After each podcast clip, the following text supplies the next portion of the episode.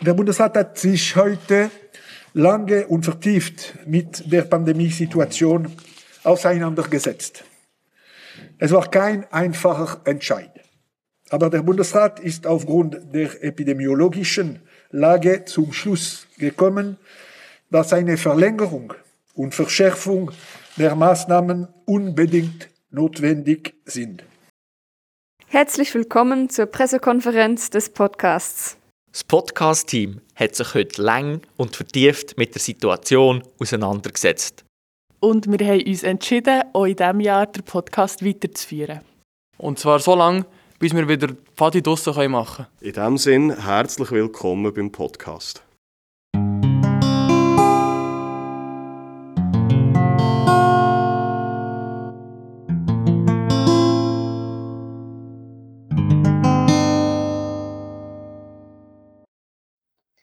Herzlich willkommen bei Pfadi auf die Ohren.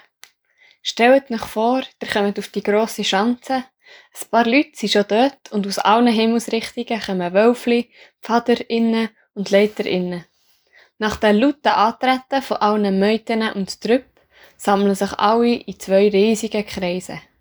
Die Wölfli im Inneren und die Pfaderinnen ringsherum. Auf das gemeinsame TII, einmal langsam und das zweite Mal viel schneller und viel lauter, folgt eine kurze Ansprache von der Chorleitung und zur Freude von allen werden Jahressterne verteilt. Am Schluss gibt es noch Gruppenfotos und er kann die erste Übung vom neuen Jahr starten. Aber auch in diesem Jahr ist alles etwas anders. Ab heute ist der Pfadi-Podcast wieder regelmäßig für euch da und es gibt eine Folge passend zum Gora-Treten. Auf euch wartet ein spannendes Interview mit dem Fuso, eine weitere Geschichte aus dem Dschungelbuch, ein neues Mitglied im Podcast-Team und ein paar andere tolle Sachen.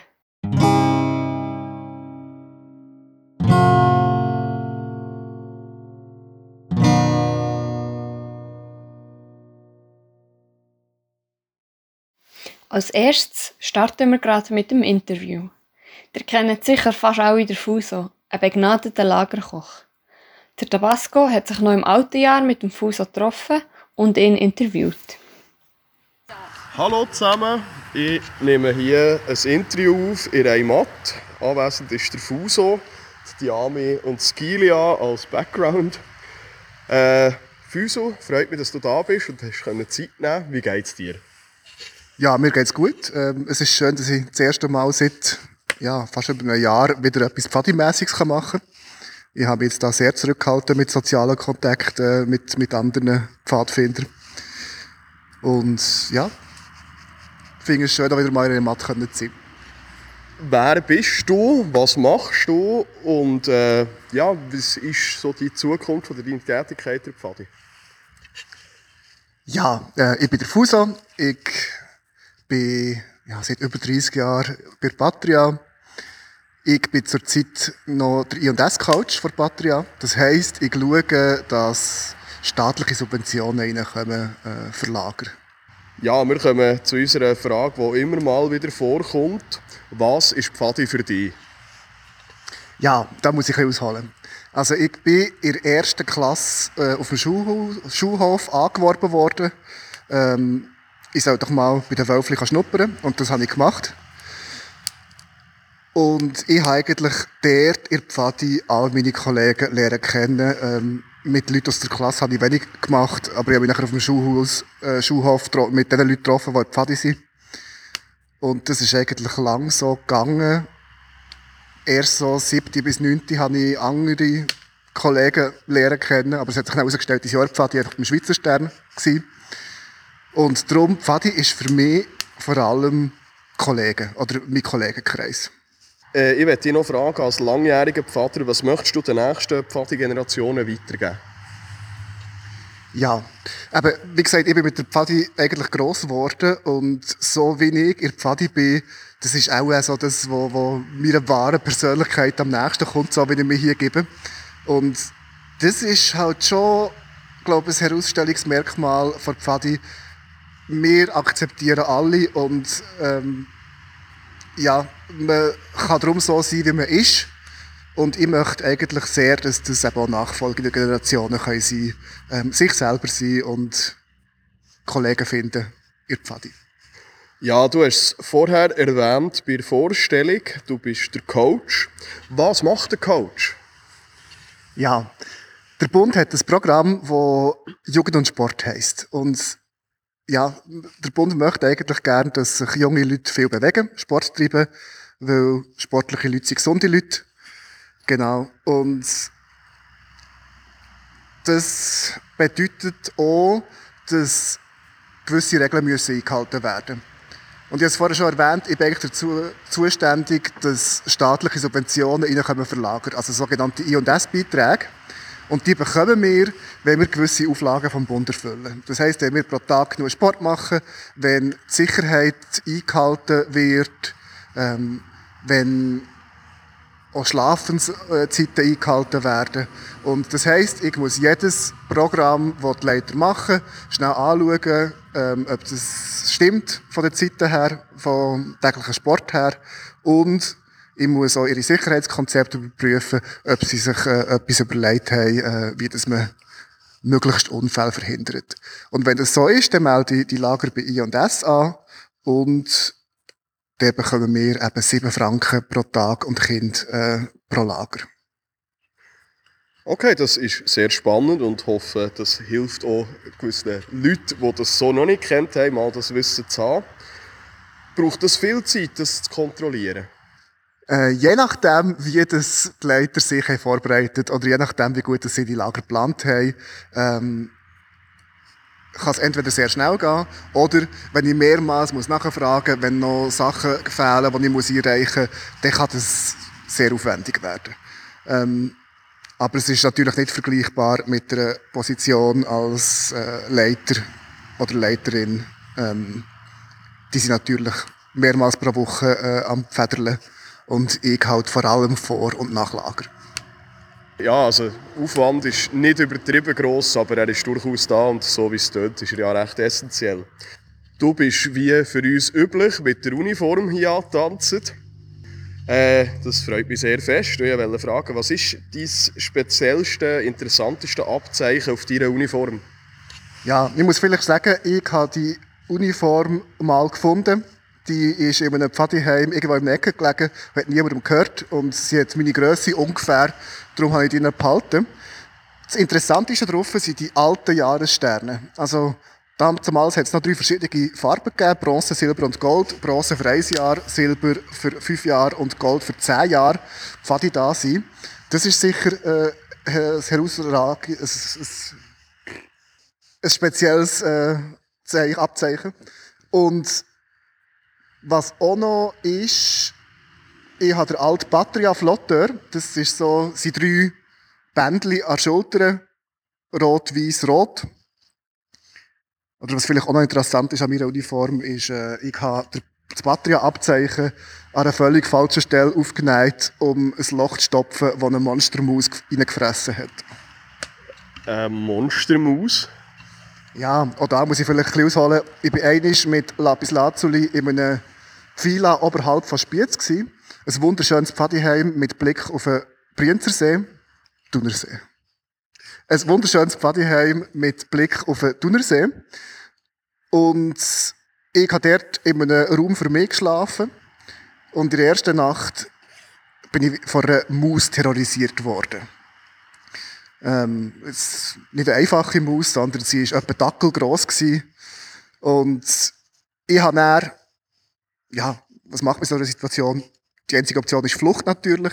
Bin in einen anderen Raum gegangen, habe ähm, um meine Matratze herum einen Kreis aus Kerzchen gemacht.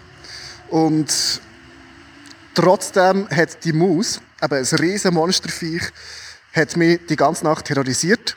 Also ich habe so ihre scharfen Klauen auf dem Holzboden gehört, ähm, ihre messerscharfen Zähne haben ja allem genackt.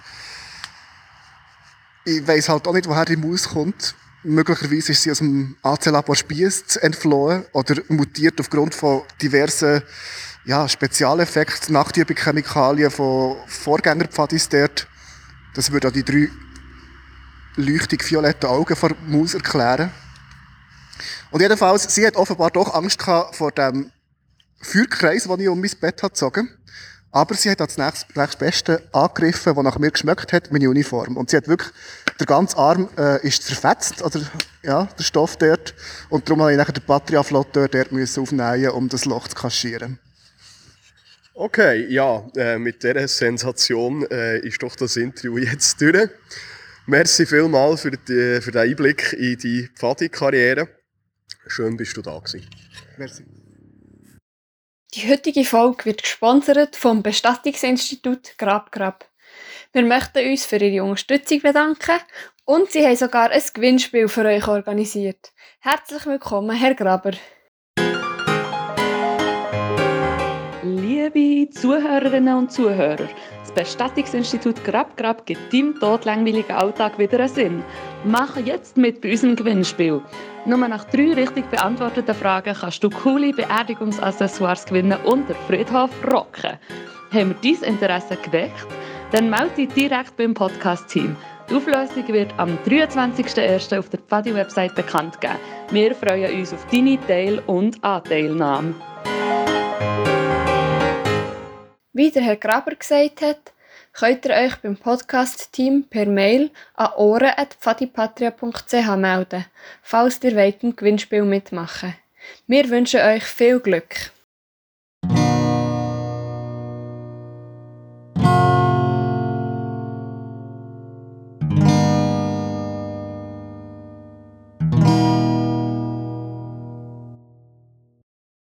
Jetzt kommt der dritte Teil der Dschungelbuchgeschichte, gelesen von der Gin.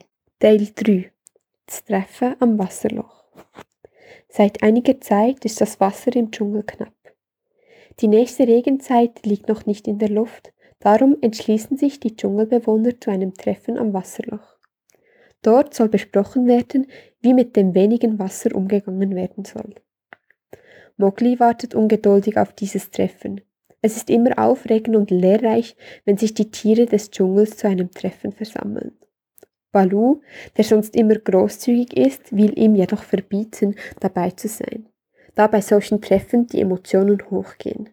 Nicht selten führen Meinungsverschiedenheiten zu Kämpfen, die mit Verletzten enden. Doch seit Mowgli davon erfahren hat, will er es sich nicht aus dem Kopf schlagen lassen und so willigt Balu schließlich ein. Natürlich hat auch Lady Wukai von diesen Treffen gehört und Nbada davon erzählt. Nbada will unbedingt am Treffen teilnehmen. Tama möchte sie aber lieber nicht dabei haben, weil sie glaubt, dass ein solches Treffen für ein Menschenkind viel zu gefährlich ist. Als sie und Lady Wukai gerade am Pläne schmieden sind, wie sich Nbada nachts unbemerkt aus ihrem Gehege schleichen könnte, werden sie von Tama überrascht. Die beiden verstummen sofort und schauen Tama unschuldig an. Doch sie können ihr nichts verbergen, denn Tama kennt ihre Freunde zu gut. Schließlich erzählen ihr die beiden vom Treffen. Tama ist begeistert. Mbada versucht immer wieder Tama die Teilnahme am Treffen auszureden. Tama jedoch lässt sich nicht davon abbringen. Da Lady Wukai und Mbada keinen wirklichen guten Grund finden. Tama von ihrem Vorhaben abzubringen, darf sie schließlich mit. Als der Mond am höchsten steht, machen sie sich auf den Weg in den Dschungel. Am Wasserloch versammeln sich alle Tiere.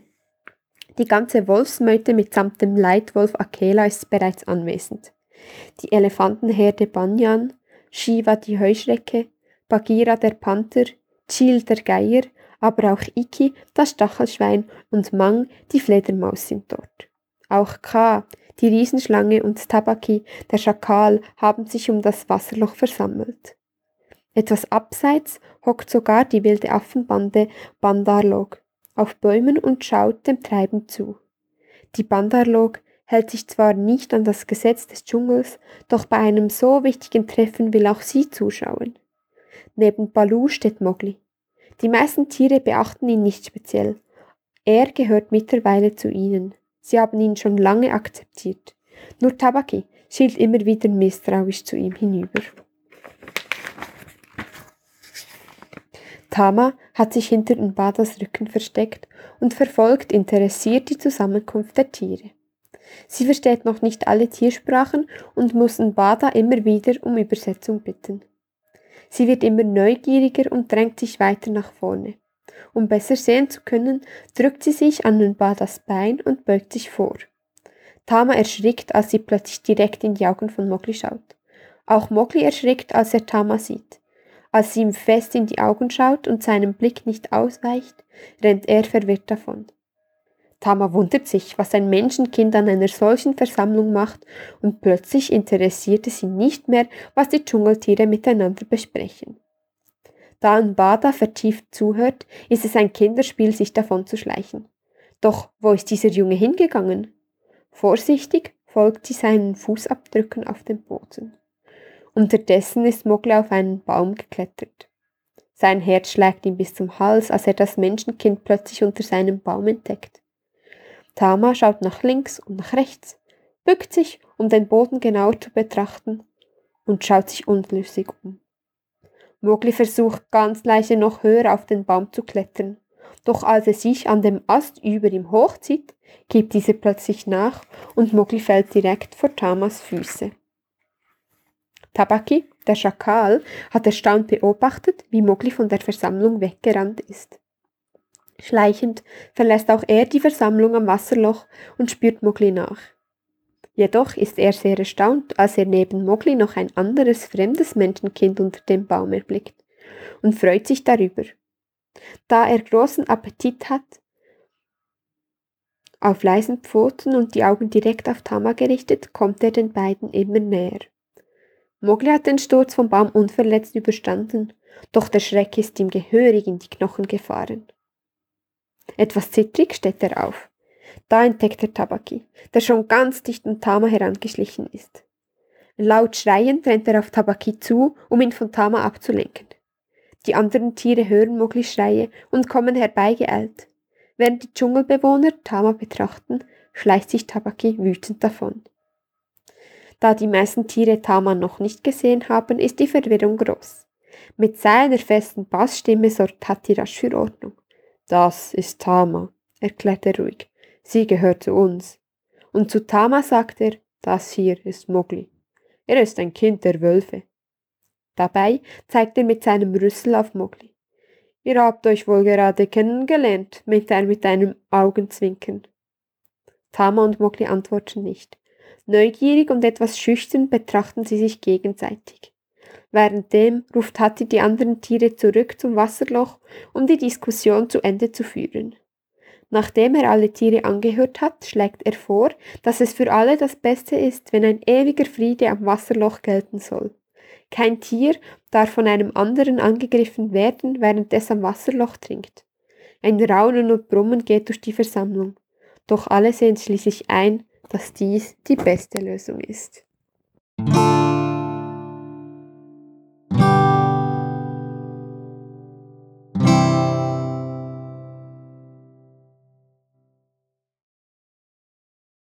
Heute, also am 16. Januar, wäre ja eigentlich das Gora-Treten. Das Gora-Treten ist dort, wo alle zusammenkommen, zusammen Fotos macht und zusammen noch das Spiel spielt. Logischerweise geht es dieses Jahr leider nicht. Wir haben kein Gora-Treten und heute gibt es gar keine Pfadiübung. Und somit fällt das Foto, wo normalerweise alle vor Pfadi drauf sind, das Jahr aus. Wir haben uns jetzt aber gedacht, das Foto machen wir trotzdem. Zum Mitmachen brauchst du nur ein Handy oder ein Fotoapparat, deine Uniform und deine Krawatte. Nimm ein Selfie oder ein Foto von dir in deiner Uniform und Krawatte auf und schick es mir, das ist der Wombat, per E-Mail, wombat.patipatria.ch, WhatsApp oder auf mein Handy und daraus machen wir das grosses Mosaik, unser Score-Foto in Zeiten von Corona. Falls du Fragen hast, kannst du dich gerne bei deinen LeiterInnen melden oder bei mir direkt. Infos dazu findest du auf unserer Webseite pfadipatria.ch.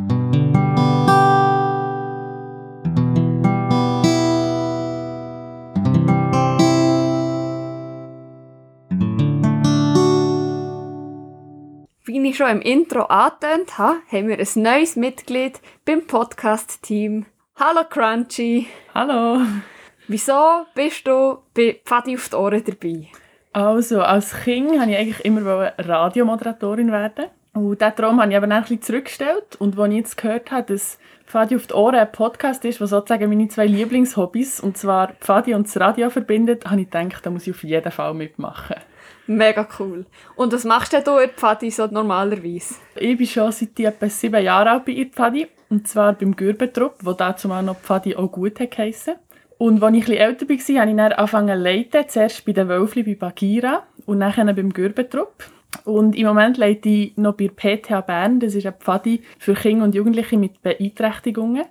Bei Patria bin ich gerade nicht mehr so aktiv, aber ich gehe sehr gerne aushelfen und in den Lager kochen und ich freue mich natürlich jetzt sehr beim Podcast dabei zu sein.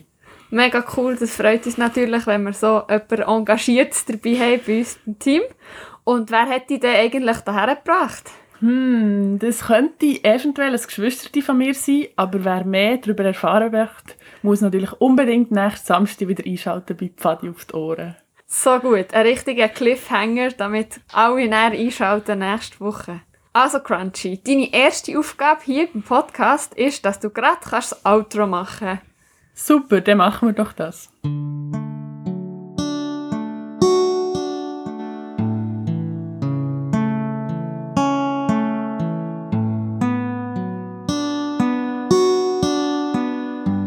Das war es auch schon wieder für diese Woche mit Pfadi auf die Ohren.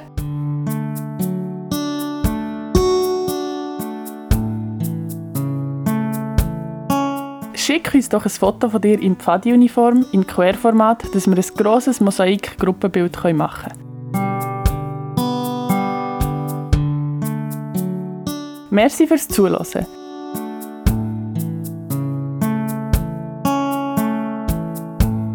Wie immer freuen wir uns über jedes Feedback. Schreib uns einfach ein Mail an ohren.pfadipatria.ch.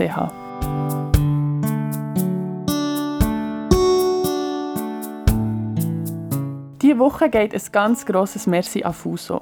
Merci auch noch am Institut GrabGrab für das tolle Gewinnspiel.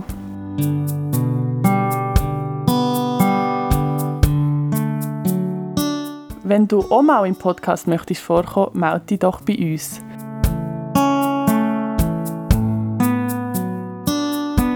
Abonniere uns in deiner Podcast-App, dann kommen die nächsten Episoden automatisch zu dir. Die Links dazu findest du in der Beschreibung.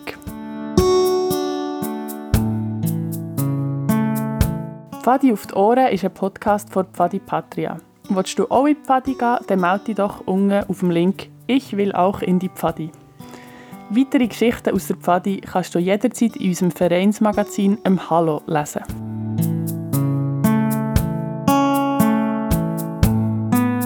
Pfadi auf die Ohren wird von einem kleinen Team in unserem Pfadiheim und von daheim aus produziert. Das Team besteht aus der Diami, dem Puma, der Skillia, dem Tabasco, dem Wombat und mir, der Crunchy.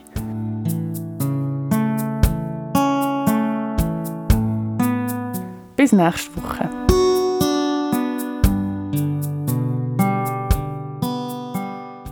Es gibt keinen Grund für Panik, aber die Lage ist ernst.